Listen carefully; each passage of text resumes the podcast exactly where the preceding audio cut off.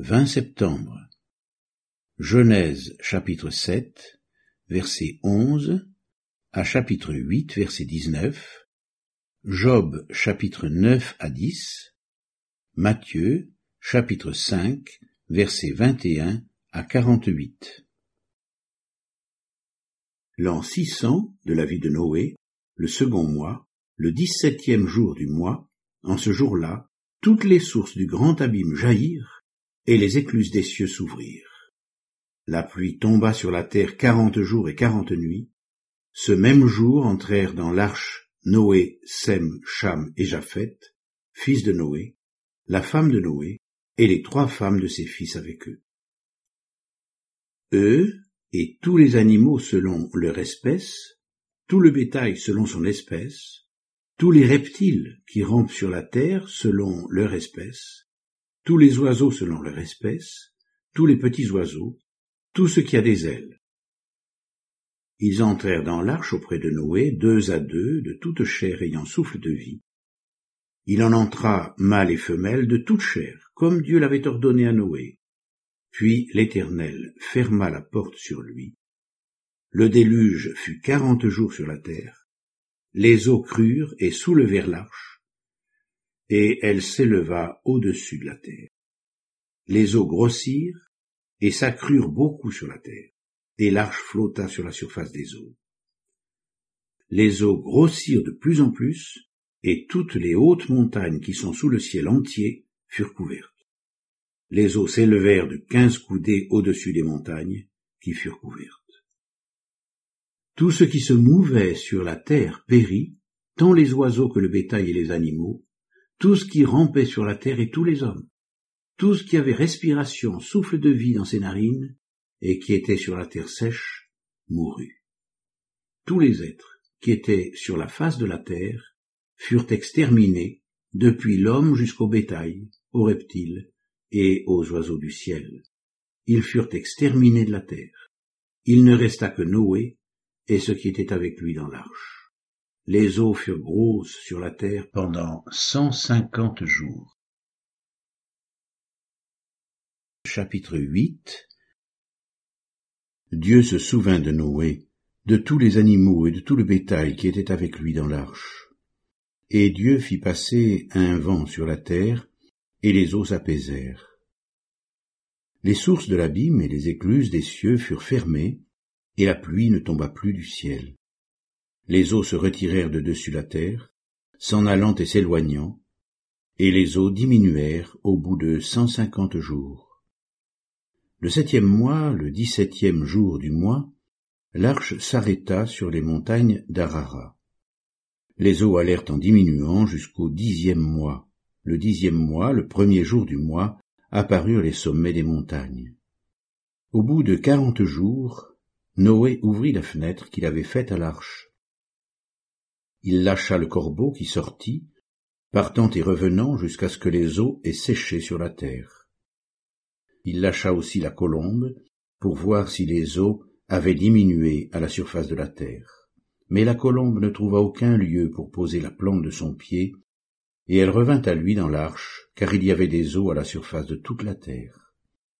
Il avança la main, la prit, et la fit entrer auprès de lui dans l'arche. Il attendit encore sept autres jours, et il lâcha de nouveau la colombe hors de l'arche.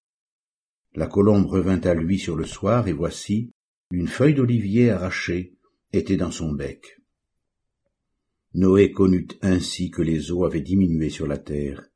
Il attendit encore sept autres jours, et il lâcha la colombe, mais elle ne revint plus à lui. L'an 601, le premier mois, le premier jour du mois, les eaux avaient séché sur la terre. Noé ôta la couverture de l'arche, il regarda et voici, la surface de la terre avait séché. Le second mois, le vingt-septième jour du mois, la terre fut sèche. Alors Dieu parla à Noé en disant, Sors de l'arche, toi et ta femme, tes fils et les femmes de tes fils avec toi. Fais sortir avec toi tous les animaux de toute chair qui sont avec toi, tant les oiseaux que le bétail et tous les reptiles qui rampent sur la terre, qu'ils se répandent sur la terre, qu'ils soient féconds et multiplient sur la terre. Et Noé sortit avec ses fils, sa femme et les femmes de ses fils, tous les animaux, tous les reptiles, tous les oiseaux, tout ce qui se meut sur la terre selon leurs espèces, sortirent de l'arche. Job, chapitre 9 Job prit la parole et dit Je sais bien qu'il en est ainsi. Comment l'homme serait-il juste devant Dieu? S'il voulait contester avec lui sur mille choses, il ne pourrait répondre à une seule. À lui la sagesse et la toute-puissance. Qui lui résisterait impunément?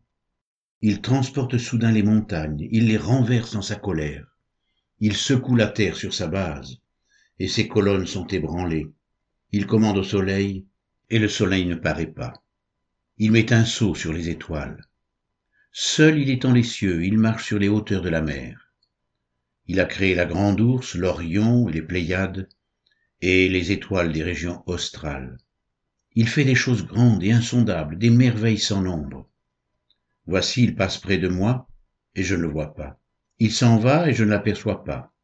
S'il enlève, qui s'y opposera? Qui lui dira que fais-tu?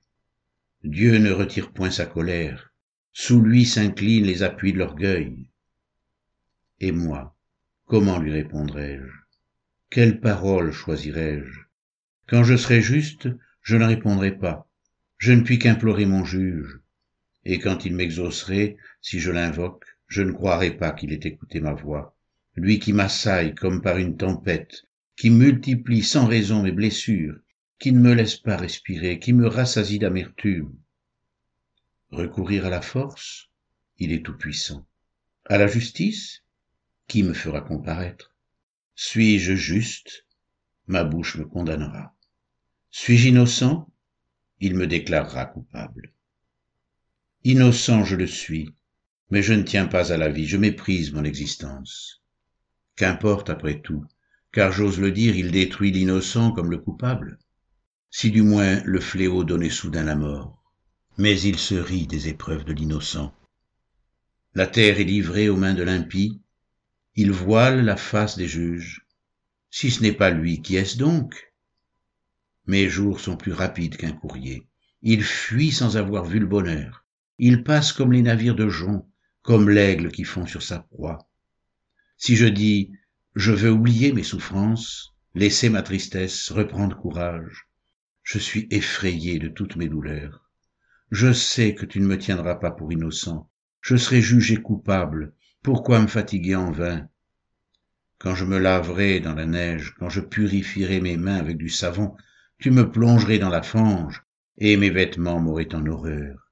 Il n'est pas un homme comme moi pour que je lui réponde, pour que nous allions ensemble en justice. Il n'y a pas entre nous d'arbitre qui pose sa main sur nous deux qu'il retire sa verge de dessus moi, que cette erreur ne me trouble plus. Alors je parlerai, et je ne le craindrai pas, car je ne me sens pas coupable en moi-même. Job chapitre 10 Mon âme est dégoûtée de la vie. Je donnerai cours à ma plainte. Je parlerai dans l'amertume de mon âme. Je dis à Dieu, ne me condamne pas. Fais-moi savoir pourquoi tu me prends à partie.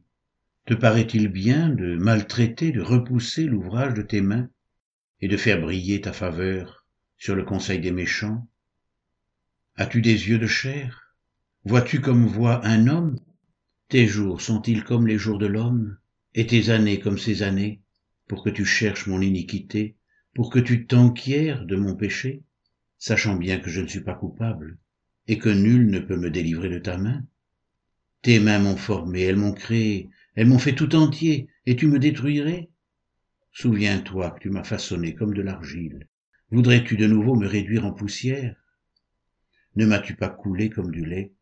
Ne m'as-tu pas caillé comme du fromage? Tu m'as revêtu de peau et de chair, tu m'as tissé d'os et de nerfs, tu m'as accordé ta grâce avec la vie, tu m'as conservé par tes soins et sous ta garde. Voici néanmoins ce que tu cachais dans ton cœur. Voici, je le sais, ce que tu as résolu en toi-même. Si je pêche, tu m'observes. Tu ne pardonnes pas mon iniquité. Suis-je coupable? Malheur à moi. Suis-je innocent? Je n'ose lever la tête, rassasié de honte et absorbé dans ma misère.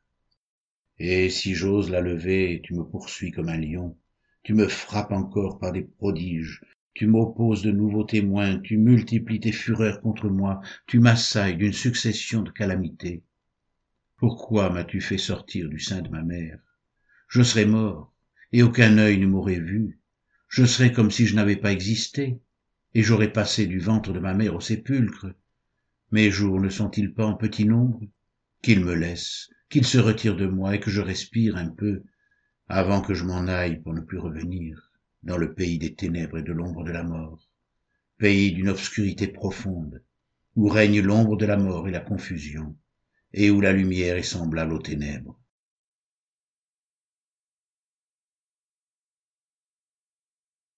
Matthieu, chapitre 5, versets 21 à 48. Vous avez entendu qu'il a été dit aux anciens, tu ne tueras point. Celui qui tuera est passible de jugement. Mais moi, je vous dis que quiconque se met en colère contre son frère est passible de jugement. Que celui qui dira à son frère Raka mérite d'être puni par le Sanhédrin, et que celui qui lui dira insensé mérite d'être puni par le feu de la géhenne. Si donc tu présentes ton offrande à l'autel, et que là tu te souviennes que ton frère a quelque chose contre toi, laisse là ton offrande devant l'autel, et va d'abord te réconcilier avec ton frère, puis viens présenter ton offrande. Accorde-toi promptement avec ton adversaire pendant que tu es en chemin avec lui, de peur qu'il ne te livre au juge, que le juge ne te livre à l'officier de justice, et que tu ne sois mis en prison. Je te le dis en vérité, tu ne sortiras pas de là que tu n'aies payé le dernier cadran.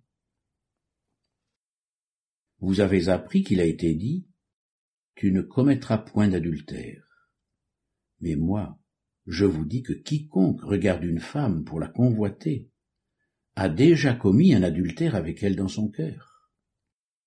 Si ton œil droit est pour toi une occasion de chute, arrache-le et jette-le loin de toi car il est avantageux pour toi qu'un seul de tes membres périsse, et que ton corps entier ne soit pas jeté dans la géhenne. Et si ta main droite est pour toi une occasion de chute, coupe-la, et jette-la loin de toi, car il est avantageux pour toi qu'un seul de tes membres périsse, et que ton corps entier n'aille pas dans la géhenne. Il a été dit que celui qui répudie sa femme lui donne une lettre de divorce.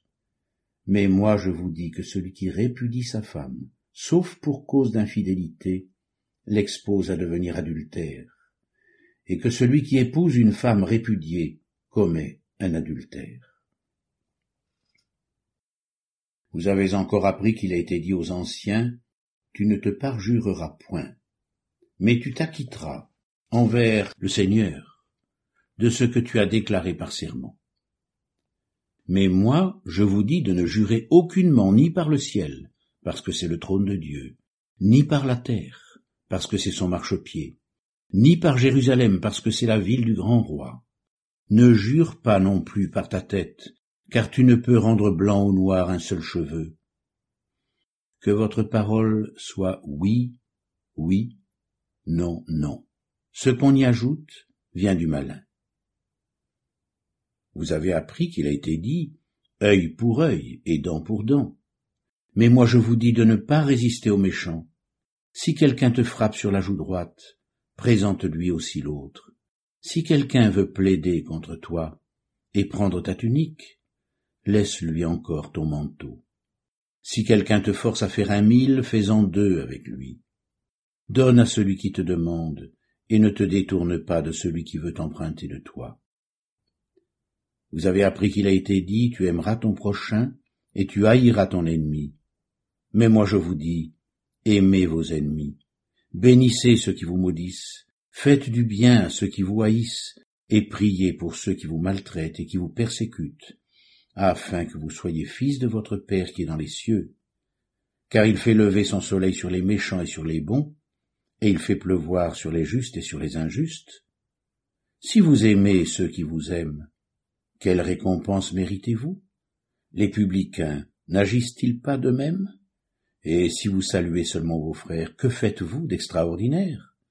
Les païens n'agissent-ils pas de même Soyez donc parfaits, comme votre Père céleste est parfait.